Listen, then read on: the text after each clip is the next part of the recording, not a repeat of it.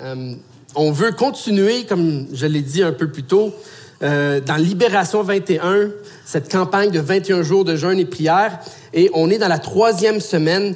Euh, déjà, à la première semaine, Pasteur Dominique nous a parlé du shalom comme de la paix intérieure.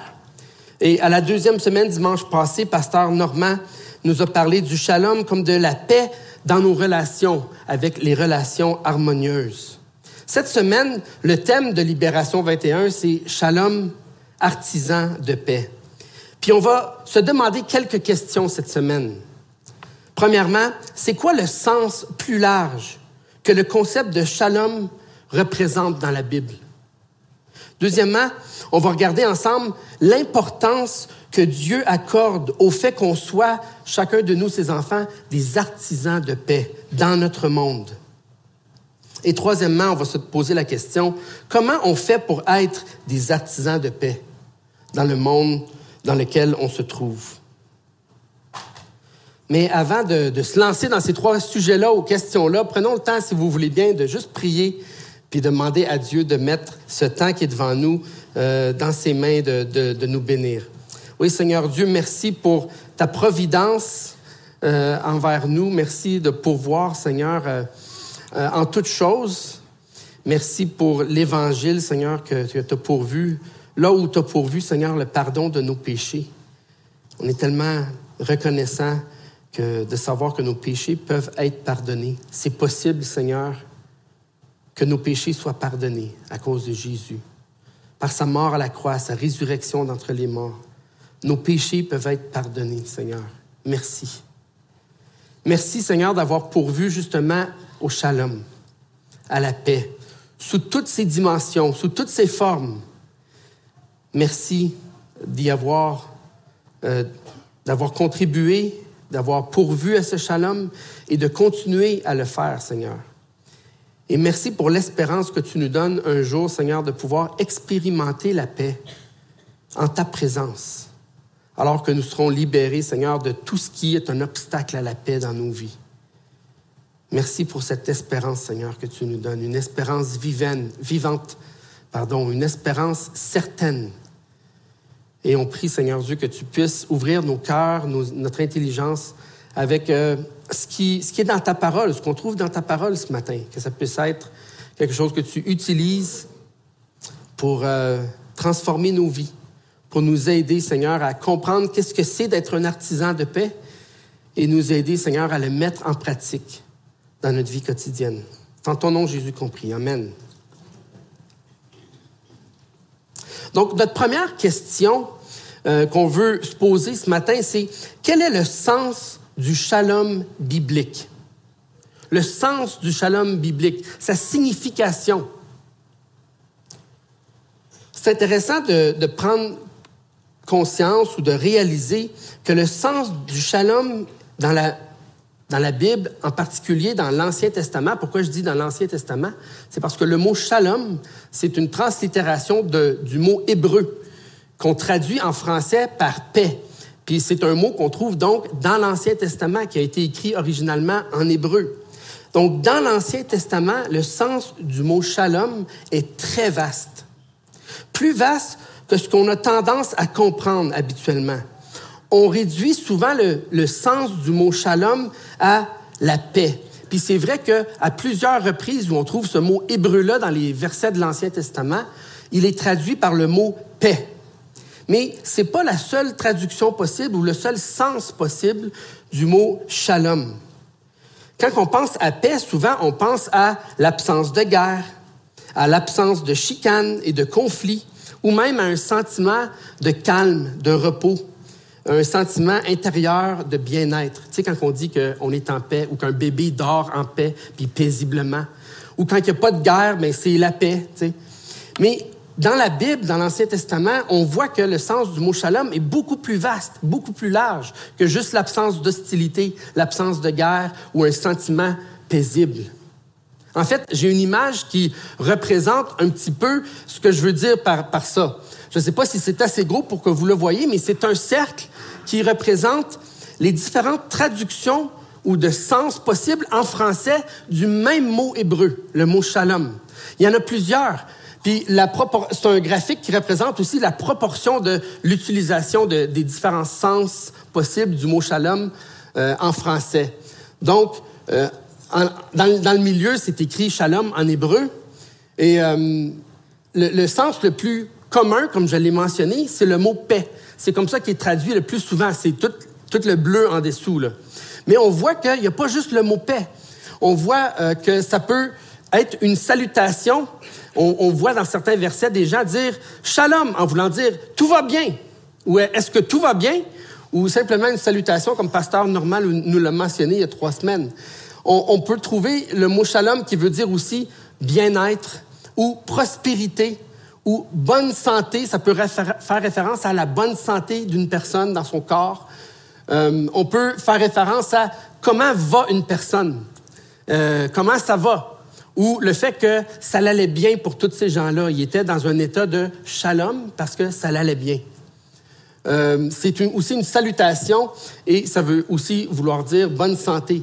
Donc, dans shalom, on voit l'idée de paix, mais on voit l'idée de plus que paix. On voit l'idée de plénitude, de quelque chose qui est entier, qui n'est pas défectueux, où il manque pas des morceaux, mais tout est présent, puis fonctionne sainement, c'est sain, c'est en santé. On voit l'idée aussi, comme vous le voyez à l'écran, d'intégrité ou de sécurité. L'intégrité dans le sens de, il euh, n'y a, pas de défaut, puis il n'y a pas comme de, de, de problème dans l'engrenage de la machine. C'est plus qu'une machine. Le monde et nos vies sont plus que des machines. Mais l'idée d'intégrité, c'est l'idée qu'il manque pas de morceaux. Tout est en place, puis tout est à sa place. Donc, c'est comme un casse-tête. Si ça vous est déjà arrivé de faire un casse-tête de 1000 morceaux, puis de vous rendre compte qu'à la fin, il manque un morceau, ça, ça voudrait dire que votre casse-tête manque d'intégrité. Quand vous trouvez le dernier morceau manquant puis que vous le mettez dans le casse-tête, là, le casse-tête est intègre. Il manque aucun morceau. Mais non seulement qu'il manque pas de morceaux, mais tous les morceaux sont à leur place. C'est ça ici qu'on veut dire par intégrité. Maintenant, j'ai quelques exemples de versets de l'Ancien Testament qui nous aident à, comprendre, à mettre un peu de contexte. la prochaine image nous montre des exemples euh, de, par exemple, Deutéronome 29, 18. J'ai pas mis les versets au complet, mais c'est juste pour vous donner une petite idée de comment ce mot-là, shalom en hébreu, peut être utilisé différemment en français. Fait que, par exemple, on dit, on dit dans Deutéronome 29, 18, Je jouirai de la paix, même si je persévère. Après ça, dans 2 Samuel 18, 28, c'est un messager qui s'en vient voir le roi David pour lui annoncer des nouvelles de son fils Absalom, parce que Absalom était en guerre contre lui. Puis, en arrivant près du roi David, on lit Achimat cria au roi Tout va bien. Mais le mot qui est utilisé en hébreu, c'est Shalom. Il se prosterna devant le roi, le visage contre terre, puis là, il va lui donner les nouvelles de son fils Absalom. Un autre exemple, de l'utilisation de shalom, c'est dans Genèse chapitre 29, verset 6. On lit, il leur demanda, est-il en bonne santé?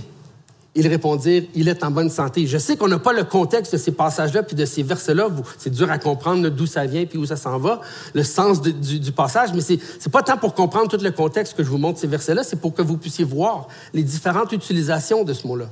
Le roi, dans 2 Samuel 18, 29, c'est le verset tout de suite après le verset 28, le roi demanda, Le jeune Absalom va-t-il bien? Achimaat répondit, J'ai aperçu ceci et cela. Donc tu vois, il lui a dit salut en disant shalom. Puis quand le roi David demande des nouvelles à propos de son fils Absalom, il dit, Le jeune Absalom va-t-il bien? Est-ce qu'il est dans le shalom? Dans Lévitique 26.6, on a d'autres sens. Je mettrai la paix dans le pays. Ou dans Jérémie 29, 7, c'est l'Éternel qui parle au peuple d'Israël qui est en exil à Babylone et qui leur donne l'instruction suivante. Recherchez le bien-être de la ville où je vous ai exilé, le shalom de la ville. Et si on continue à lire ce verset-là, on va voir une deuxième apparition du mot shalom où ça dit, parce que votre shalom en dépend. Votre shalom à vous dépend du shalom de la ville. Donc, priez puis rechercher le bien-être de cette ville-là, le shalom de cette ville-là. Deutéronome 23, 7, qui nous dit, tu ne rechercheras ni leur prospérité, ni leur bien-être tant que tu vivras. Puis on parle de certaines nations autour du peuple d'Israël qui étaient des ennemis d'Israël. Puis là, Dieu il dit, Pour eux, on veut pas que tu puisses rechercher leur shalom. Et dans Genèse 37, 14, on lit, Israël lui dit, va donc voir si tes frères sont en bonne santé et si le troupeau est en bon état.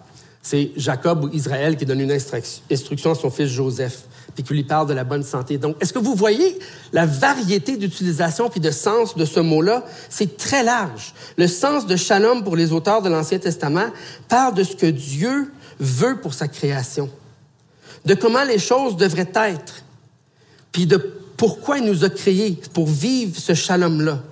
Non seulement c'est pour vivre la paix intérieure, non seulement c'est pour vivre des relations harmonieuses, mais c'est aussi pour être des artisans de paix autour de nous, pour que le shalom se répande dans le monde. Voilà pourquoi Dieu nous a créés. Maintenant, quand on dit pour que le shalom ou que la paix se répande dans le monde, c'est pas juste encore une fois aller faire stopper la guerre dans les pays où il y a la guerre. C'est beaucoup plus large que ça. C'est pour que le monde puisse fonctionner de manière intègre. C'est pour que les gens puissent avoir de quoi se nourrir, de quoi prospérer dans leur vie de quoi euh, avoir quelque chose pour se développer en tant que personne, en tant que société. Ça fait penser à une étoffe bien tissée. Puis l'exemple de l'étoffe ou du morceau de tissu, je l'apprends du pasteur qui est décédé maintenant, le docteur Tim Keller, qui était pasteur à New York pendant longtemps. L'étoffe est composée de plusieurs fils qui sont tissés les uns aux autres pour former une étoffe un morceau qui est beau, qui est solide, puis qu'on peut utiliser pour quelque chose. Donc, c'est l'idée que chacun d'entre nous, puis toute la réalité de ce que Dieu a créé, pas juste les êtres humains, parce que les êtres humains ont été placés dans un, dans un milieu, hein, dans la création. Puis Dieu leur a demandé d'être intendant de la création, de, de, dominer sur les poissons des mers, sur les animaux de la terre, sur les oiseaux du ciel, et ainsi de suite, de cultiver, de garder le jardin. Donc, on n'est pas seul dans, la création. On est au sein d'un contexte, d'une création avec d'autres êtres vivants et d'autres choses qui sont non vivantes, des ressources qui sont là. Mais c'est l'idée que toute cette réalité-là que Dieu a créée, c'est comme si il y a plusieurs différents morceaux, mais il les a pas juste mis en tas. Il n'a pas juste mis un tas de fils, un tas de, de morceaux de laine qui sont comme une pile de, de, de, de fils qui ne servent pas à grand-chose. Au contraire, Dieu a tissé la réalité, sa création dont on fait partie, pour former quelque chose de beau et d'utile, une étoffe dans laquelle il y a une interdépendance des fils les uns aux autres. Puis si des fils sur cette étoffe-là sont déchirés ou manquants ou ne tiennent plus, c'est toute l'étoffe qui est compromise. C'est l'idée ici que non seulement nous, les êtres humains, mais toute la réalité que Dieu a créée forme un tout puis une interdépendance. Nous, on dépend des ressources naturelles que Dieu a mises dans la création. Mais pour qu'on puisse en profiter, il faut qu'on en prenne soin de cette création-là, nous, les êtres humains.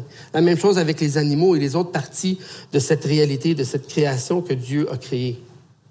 Donc, l'idée du shalom, c'est l'idée que chaque morceau, chaque partie de ce que Dieu a créé dans son plan original devrait être en bonne santé, devrait prospérer, devrait euh, être en paix, devrait pas être en train d'être détruit, devrait être plein, devrait être en sécurité. Dieu a créé donc tout ce qui existe de manière interreliée comme une étoffe, avec plusieurs fils qui ne sont pas simplement pêle-mêle, mais qui sont tissés serrés pour former un beau tissu qui peut servir à quelque chose d'utile. C'est l'image que je veux qu'on ait en tête quand on pense à Shalom et artisan de paix. pas n'importe quel artiste, c'est pas un sculpteur. On parle, d'un artiste qui est capable de coudre quelque chose ou d'un artiste qui est peut-être capable de, euh, faire de la, Comment on appelle ça, là? C'est quoi ça? Du tricot ou du crochet. J'ai essayé ça une fois, puis euh, c'est. Ça n'a pas bien fini pour moi. Ça n'a pas bien fini pour ma femme parce que c'était supposé d'être un cadeau de Noël. On n'avait pas beaucoup d'argent à, pour ce, ce moment-là. On était aux études, on n'avait pas beaucoup d'argent pour s'acheter des cadeaux. Fait qu'on s'est dit, on va se créer un cadeau. J'ai décidé, je vais tricoter des mitaines. J'ai offert à Noël un corps de mitaine tricoté. Parce que quand je me suis rendu au pouce, je me suis rendu compte que c'était pas pour moi le tricot. J'ai même pas été capable de faire le pouce. ça peut être compliqué. Mais artisan de paix. Gardez cette image en tête d'une étoffe, parce qu'on va y revenir. Dominique, justement, il y a deux semaines, dans son message, a parlé du shalom, de la paix, dans la Genèse.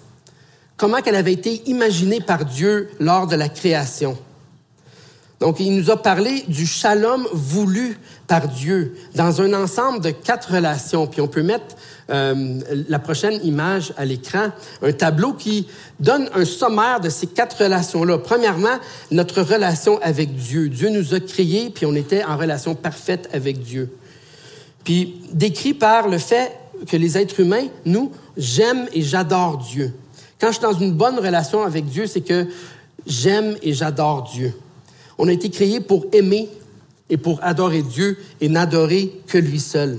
Maintenant, c'est pas la seule autre relation. On a une relation avec soi-même, avec moi-même, dans, laquelle je sais qui je suis en Dieu. J'ai pas de, doute sur mon identité. Je sais qui je suis et ce que Dieu m'appelle à faire. Maintenant, on a aussi une relation avec les autres parce que Dieu a créé Adam et Ève euh, ensemble. Hein. Il a il a dit, il n'est pas bon que l'homme soit seul, je vais faire une, une compagne qui soit son vis-à-vis. Donc, euh, on a été créés pour être en relation les uns avec les autres. Et cette relation, dans le plan original de Dieu, c'est une relation où j'aime mon prochain et je sers mon prochain. Maintenant, la quatrième relation, c'est la relation avec la création. Il nous a mis dans le monde pour qu'on puisse euh, garder le jardin, le cultiver, pour qu'on puisse euh, être les intendants de Dieu, de sa création, des ressources sur lesquelles euh, il nous a mis intendants. Donc, c'est l'idée que je crée à la gloire de Dieu. Je crée à la gloire de Dieu. Dieu s'est reposé. Pensez au premier message de Pasteur Normal en Libération 21, le message d'introduction. Dieu s'est reposé, pas parce qu'il était fatigué. Il a mis un terme à son travail pour que nous puissions prendre le relais du travail de création. Donc voici le plan du shalom selon les quatre relations que Dieu a créées euh, dans la réalité, la création qui est faite. Maintenant, comme vous le savez, Pasteur Dominique nous en a parlé aussi il y a deux semaines, la chute dans le péché a causé l'absence de shalom. Dans ces quatre relations-là en particulier. Puis on pourrait euh, dire, il y a en fait un auteur, euh, deux auteurs qui ont écrit un livre quand aider fait du tort, quand aider fait du tort, on peut mettre la citation ici. Et les autres, ils voient l'absence de shalom quand le shalom est brisé par le péché et par le mal comme une sorte de pauvreté. Puis pour chaque relation, pour chaque shalom donc qu'on vient d'examiner, il correspond une sorte de pauvreté qui correspond à l'absence de shalom dans cette dimension-là des relations que Dieu a créées. Donc, eux autres, ces auteurs-là disent, la pauvreté résulte de relations dysfonctionnelles, injustes, porteuses de mort. Dieu a dit, le jour où vous en mangerez du fruit défendu, vous allez mourir. Donc, le péché, la conséquence du péché, c'est la mort. Porteuse de mort, inharmonieuse et déplaisante. C'est des, des, relations dysfonctionnelles qui sont comme ça. La pauvreté, c'est l'absence de shalom dans toutes ses dimensions, dans toutes les dimensions du shalom original que Dieu a imaginé. L'étoffe du shalom a donc été déchirée.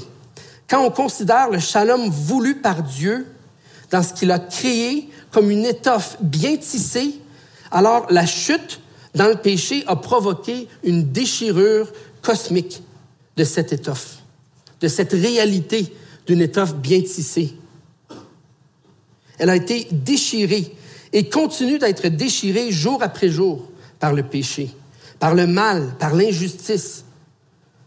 Toutes les choses que les humains subissent et font subir eux-mêmes entre eux et à la création.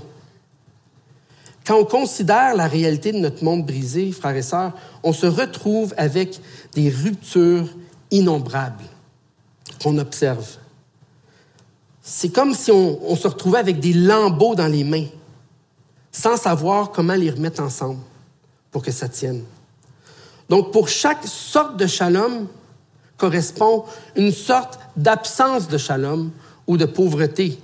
Donc, on peut parler de pauvreté spirituelle. Au lieu d'adorer Dieu et d'aimer Dieu, j'adore autre chose que Dieu. Ça peut être quelque chose dans la création, ou ça peut être moi-même ou une autre personne que j'adore.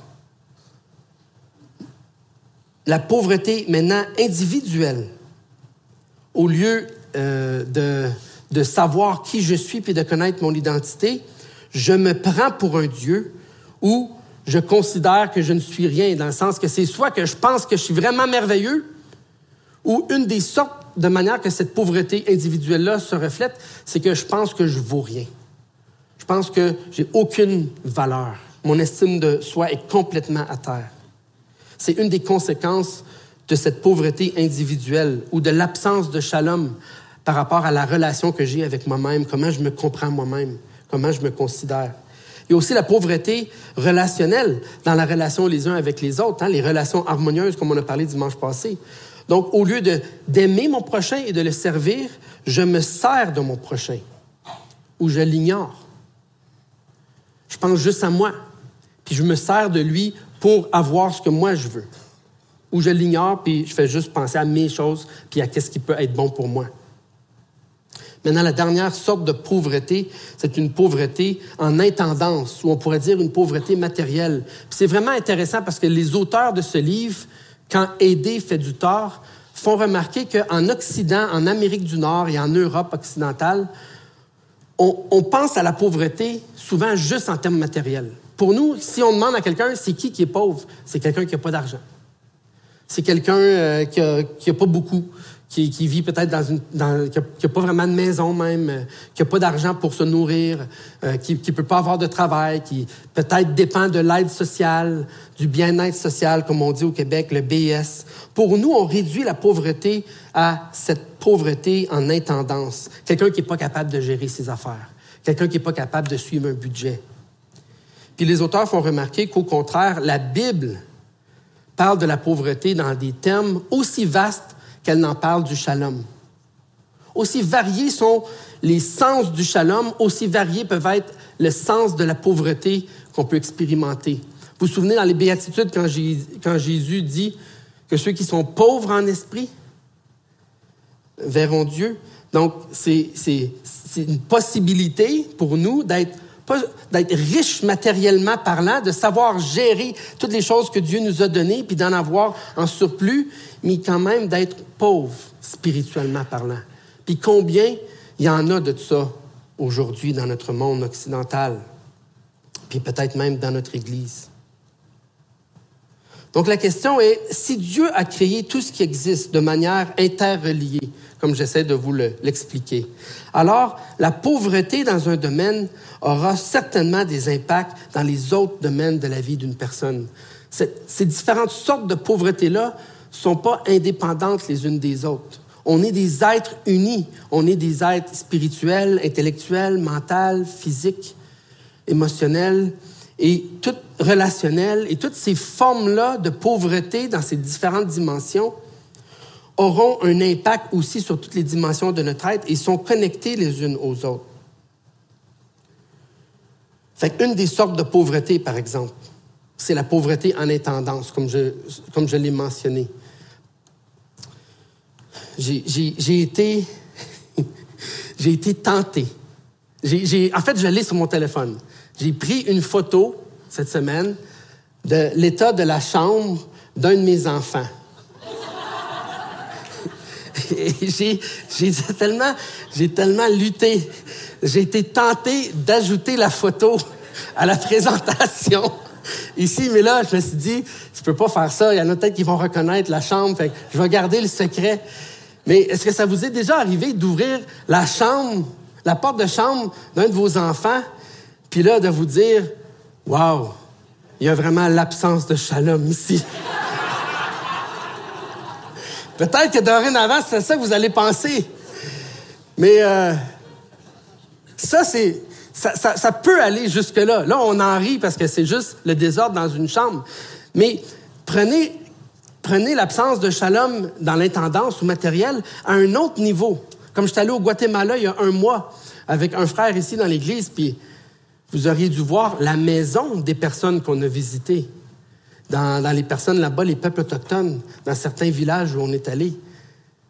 Euh, c'est sur la terre, c'est sur la boîte les murs de la maison, c'est des toits de tôle que moi j'ai utilisés pour recouvrir mon abri pour le bois de chauffage l'hiver. Eux autres, c'est les murs de leur maison, la porte et le toit qui est fait en ça. Euh, c'est à un autre niveau, c'est à une autre ampleur.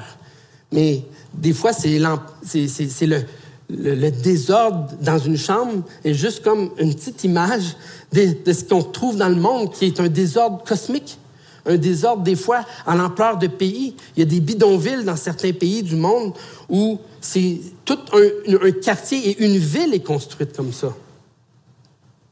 Ça, c'est un exemple. Mais je vais vous donner un autre exemple de comment le shalom, quand on, quand on vit une certaine pauvreté, souvent c'est interrelié avec d'autres sortes de pauvreté. C'est l'histoire de Bob. En fait, ce n'est pas son vrai nom. Puis désolé pour ceux qui s'appellent Bob ici, si vous vous appelez Robert. J'espère que vous n'allez pas voir de parallèles trop proches, c'est pas voulu. Mais c'est cet enfant qui, qui vivait dans mon quartier il y a quelques années, puis maintenant qui a déménagé. Mais euh, c'est l'histoire de Bob. Euh,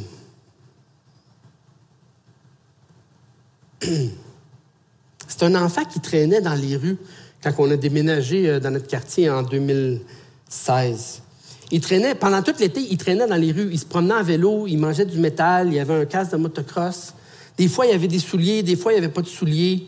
Il venait en arrière dans la cour chez nous parce que notre cour arrière, où il y a une clôture, puis une headset, puis l'autre bord, c'est le parc de la ville. Fait que lui, il se promenait dans le parc tout l'été, puis des fois, il venait nous voir, il venait, voir qu'est-ce qu'on mangeait, il venait voir qu'est-ce qu'on faisait. Euh, on, a vu dans sa vie, la première chose qu'on a vue, c'est la pauvreté, euh, la pauvreté relationnelle. C'est la première chose qui était évidente, dans sa vie. La première déchirure de l'étoffe de sa vie. On s'est rendu compte que personne ne voulait être son ami pour diverses raisons. Même mes enfants, ils l'évitaient au début. C'était comme, Bob, j'ai pas le goût, c'est bizarre. Mais en parlant avec lui, on, s'est rendu compte qu'en fait, il n'y avait personne qui semblait s'occuper de lui. On a appris que, avec le temps que son père était en prison, que sa mère était toxicomane, puis absente la plupart du temps de la maison, de l'appartement où il habitait. C'était son grand frère qui s'occupait de lui, mais lui aussi était toxicomane, puis la plupart du temps gelé ou sous. Quand on a commencé à parler avec Bob, à lui donner des hot dogs à travers la clôture du parc, parce qu'on a littéralement fait ça. Qu'est-ce que vous mangez? Des hot dogs? Euh, en voudrais-tu un? Ah ouais. On, shoot un hot dog à travers les, les affaires de la culture. On a fini par l'inviter dans la cour. on a dit, tu peux venir, tu peux venir nous parler, venir nous voir. On a commencé à l'inviter pour sauter sur le trampoline. Notez, j'ai dit le trampoline. J'ai fait exprès. Avec les enfants, ou à venir se baigner parce qu'on a une piscine à la maison. Puis là, on a commencé à voir pas seulement sa pauvreté relationnelle, mais sa pauvreté individuelle, son image de soi. Il ne cessait de se montrer fier, de se vanter de plein de choses ahurissantes qu'on savait bien qui étaient exagérées. Par exemple, il nous disait qu'il savait nager puis qu'il avait gagné des compétitions en natation. Puis au début, il nous voyait se baigner, mais il se baignait pas. Mais à un moment donné, on a dit As-tu un costume de bain? Non, OK, on veut t'en prêter un. Puis Là, on a dit, est-ce que tu sais nager? Oui, oui, oui. Puis, tu sais, on voulait faire attention parce qu'on veut pas juste qu'il aille dans la piscine puis euh, que ça finisse mal. Fait qu'on le surveillait. Oui, oui, oui, je sais nager. J'ai gagné des concours de natation, des Olympiques. Puis, ah, ouais. Puis euh, finalement, il s'en va dans l'eau, puis c'est comme, hey boy, une chance qu'on le watchait, c'est comme, Bob, dépasse pas la ligne ici, puis on va s'assurer de, toujours te surveiller il nous a dit, à un moment donné, il était là, puis on racontait que dans deux semaines, on s'en allait faire du camping. Ah oui, moi aussi, j'ai déjà fait ça, du camping. Ils, m'ont, amené en hélicoptère dans la jungle, mais là, je me suis perdu, puis j'ai, j'ai resté deux semaines de temps dans la jungle avec juste une flashlight, puis j'ai survécu, ils m'ont retrouvé. C'est comme, ah oui, wow, incroyable. C'était un peu comique. Puis en même temps, qu'est-ce que ça reflétait? Sa pauvreté relationnelle ne cessait de lui envoyer le message T'es rien, Bob. Personne ne veut de toi. Tu es de trop. Tu n'as pas de valeur. Donc, il travaillait fort pour être quelqu'un aux yeux des autres, pour cacher ce qu'il ressentait au fond de lui. Le cacher aux autres, puis probablement se le cacher à lui-même ou essayer de l'oublier, n'est-ce pas? À la fin de l'été, on a réalisé à quel point cette pauvreté relationnelle et individuelle était tout aussi reliée à sa pauvreté en intendance, sa pauvreté matérielle. Il était venu à quelques reprises chez nous, mais avec des souliers, des fois sans souliers, avec du linge vraiment bizarre. Puis euh, au mois de septembre, ça faisait à peu près une semaine que l'école était commencée, mais Bob traînait encore dans les rues du quartier, en vélo. Il semblait pas aller à l'école. Quand on a investigué un peu, on s'est rendu compte qu'il n'était pas inscrit à l'école, puis qu'il n'y avait pas de matériel scolaire ou de linge même pour s'habiller pour aller à l'école. Quelques personnes se sont mis ensemble pour lui procurer du matériel scolaire, ce qu'il lui fallait euh, pour aller à l'école puis avoir du linge. Puis sont allés lui porter dans son appartement. Il y a eu comme euh, des gens de l'école, euh, des, personnes dans le quartier, d'autres amis. Puis quand, quand on s'est rendu à la porte de son appartement, on devait enjamber des piles de sacs de vidange juste pour se rendre à la porte extérieure.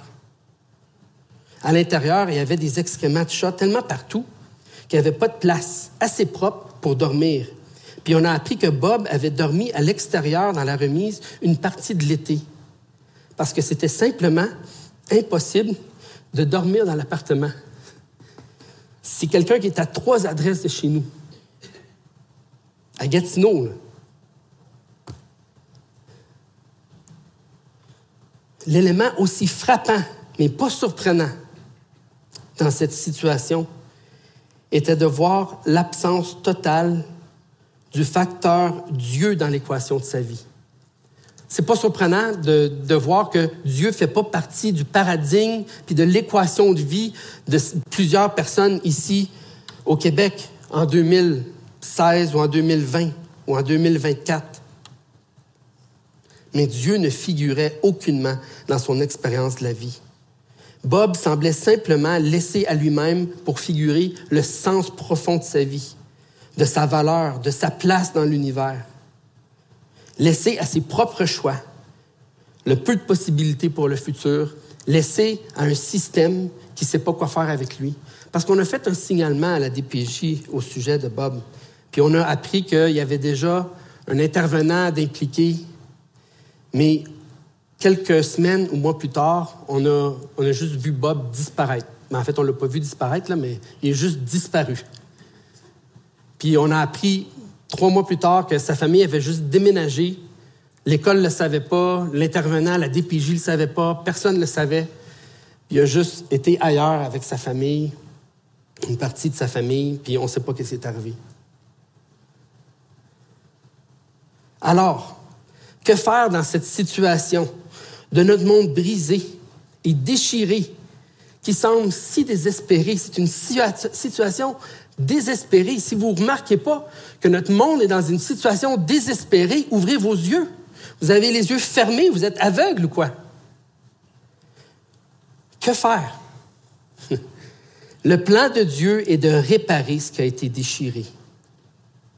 On parle du shalom restauré par Jésus. Puis je veux vous lire un passage, on n'aura pas le temps de, faire tout ce que je voudrais faire ce matin, il y a tellement à dire. Mais je veux vous lire le passage de Colossiens chapitre 1, versets 15 à 20. Ça nous dit dans ce passage-là que Jésus n'a pas oublié le monde qu'il a créé, puis que le monde qu'il a créé est encore beau et bon malgré qu'il est brisé et déchiré. Jésus est souverain sur toute sa création. Pour lui, les lambeaux de la réalité de nos vies et du monde ne sont pas insurmontables, même s'ils le semblent être pour nous. Colossiens 1.15, on lit, Le Fils est l'image du Dieu invisible, le premier-né de toute la création. En effet, c'est en lui que tout a été créé dans le ciel et sur la terre. Le visible et l'invisible, trône, souveraineté, domination, autorité, tout a été créé par lui et pour lui. Il existe avant toute chose et tout subsiste en lui. Même quand c'est brisé, tout subsiste en lui. Il est la tête du corps qu'est l'Église. Il est le commencement, le premier-né d'entre les morts, afin d'être en tout le premier. Jésus voit les lambeaux de la réalité et il les tient dans ses mains en quelque sorte. Il continue de soutenir la réalité par sa puissance. Mais c'est pas tout.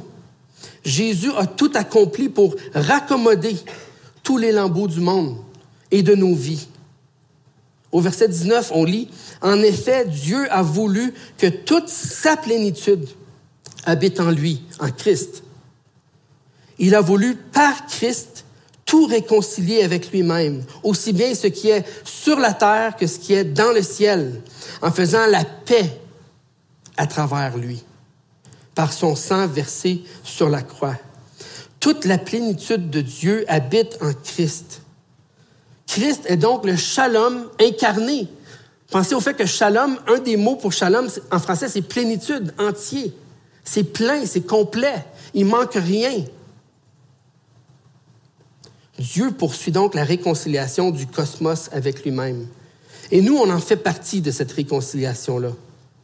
Mais ce n'est pas seulement des individus que Dieu réconcilie, c'est l'univers entier. Ce qui est sur la terre, ce qui est au ciel, ce qui est visible, ce qui est non visible à l'œil humain.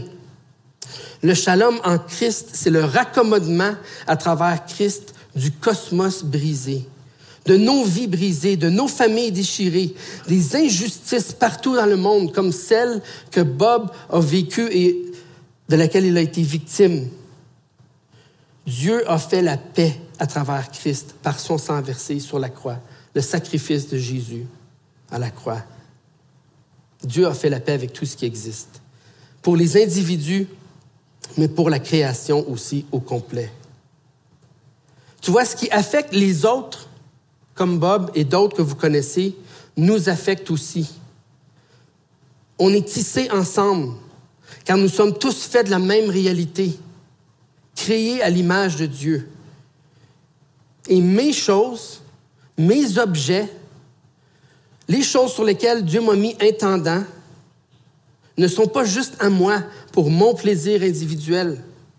Notre appel, mon appel, ton appel, c'est de devenir des artisans de paix pour le bien de toute la création, de la communauté dans laquelle on se trouve. C'est de se joindre à ce que Jésus a déjà commencé à faire et aider à raccommoder l'étoffe déchirée de notre communauté dans tous les domaines qu'on a déjà vus, individuels, relationnels, au niveau de l'intendance et même spirituel.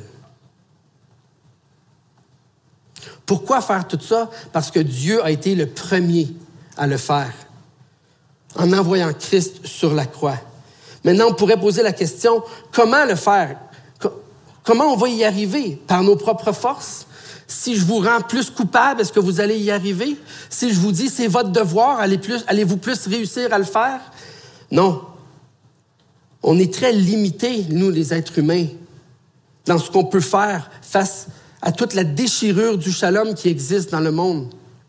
Mais ce qu'on peut faire, c'est prendre les ressources que Dieu nous donne, puis les mettre à la disposition de Dieu. Tu vois, Dieu est sans limite. Et sa générosité démontrée dans l'Évangile nous pousse à être généreux nous aussi. Si on tente d'être artisan de paix par nos propres efforts, par notre devoir, par notre culpabilité, par notre l'apparence de tout ce qu'on fait aux yeux des autres, et j'aimerais inviter les musiciens à s'avancer, on finira assurément par le faire de manière injuste et on finira frustré. Ça m'est arrivé d'être frustré en voulant aider quelqu'un. Je, revenais de Montréal, j'étais sur le boulevard La Brosse. Il y avait une famille, un homme, une femme avec leur enfant, un bébé qui était tombé en panne, panne d'essence sur la brosse.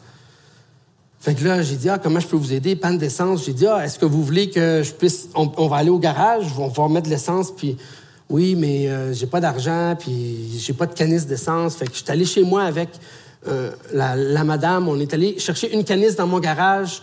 On est revenu finalement pour me rendre compte que ça prend pas de l'essence, ça prend du diesel. On est allé mettre de, du diesel. J'ai payé moi-même parce qu'il n'y avait pas d'argent, il n'y avait pas de, portefeuille. On est revenu, on a mis l'essence. Puis là, euh, elle m'a dit, la madame, je vais te repayer, OK, pas de problème. J'ai laissé mon adresse courriel. J'ai offert de, de lui donner, puis qu'elle me repaye pas. Non, non, c'est sûr, je vais te repayer. J'ai donné mes informations, mes coordonnées.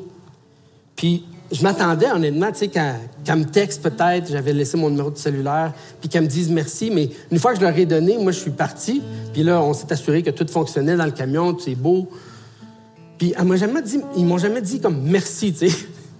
Puis finalement, j'ai jamais été remboursé pour euh, l'essence. Puis je revenais de Montréal, j'avais été stock une heure et demie de temps à cause d'un accident sur l'autoroute 50. Puis je me souviens d'avoir réagi à cette histoire-là en disant Hey, c'est vraiment n'importe quoi, ça. Hein? J'étais insulté, offensé. Je me disais, c'est ça que ça fait aider du monde.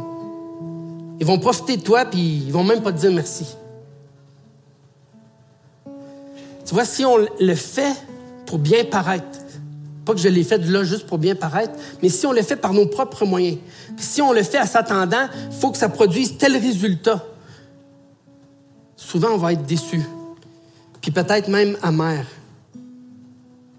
Pour moi, la leçon, c'était le point de tout ça, c'est pas le résultat qu'on espère qu'il va ressortir puis qu'on s'imagine. Le point d'aider quelqu'un qui est dans le besoin, de recoudre le shalom de sa vie avec notre temps, avec nos efforts, avec notre énergie, avec notre argent, c'est de faire le bien, de faire la volonté de Dieu. Fais le bien et laisse Dieu s'occuper du reste. Si on tente d'être artisan par nos propres efforts, par devoir, par culpabilité, par apparence, on finira assurément par le faire de manière injuste et frustrée. Notre seul espoir, frères et sœurs, pour être des artisans de paix joyeux, peu importe le résultat, c'est de s'inspirer de ce que Dieu a fait à la croix de Jésus pour faire la paix avec un monde brisé. Dieu a fait la paix à travers Christ par son sang versé sur la croix. Christ a accepté d'être déchiré en lambeaux. Littéralement, son dos a été labouré et métaphoriquement parlant pour que nous puissions être recousus, raccommodés. C'est en contemplant ce que Christ a fait à la croix pour nous, puis en comptant sur ce que Christ a fait à la croix pour nous, que nous pourrons expérimenter la paix et nous-mêmes devenir artisans de paix, comme Dieu désire qu'on le soit, puis pour sa gloire, en se confiant en lui, pas en se confiant dans les résultats qu'on pense puis qu'on espère voir arriver, mais simplement en se confiant en lui. Amen. C'est ma prière pour nous cette semaine qu'on puisse regarder à Christ pour devenir ce genre d'artisan de paix. Que Dieu vous bénisse.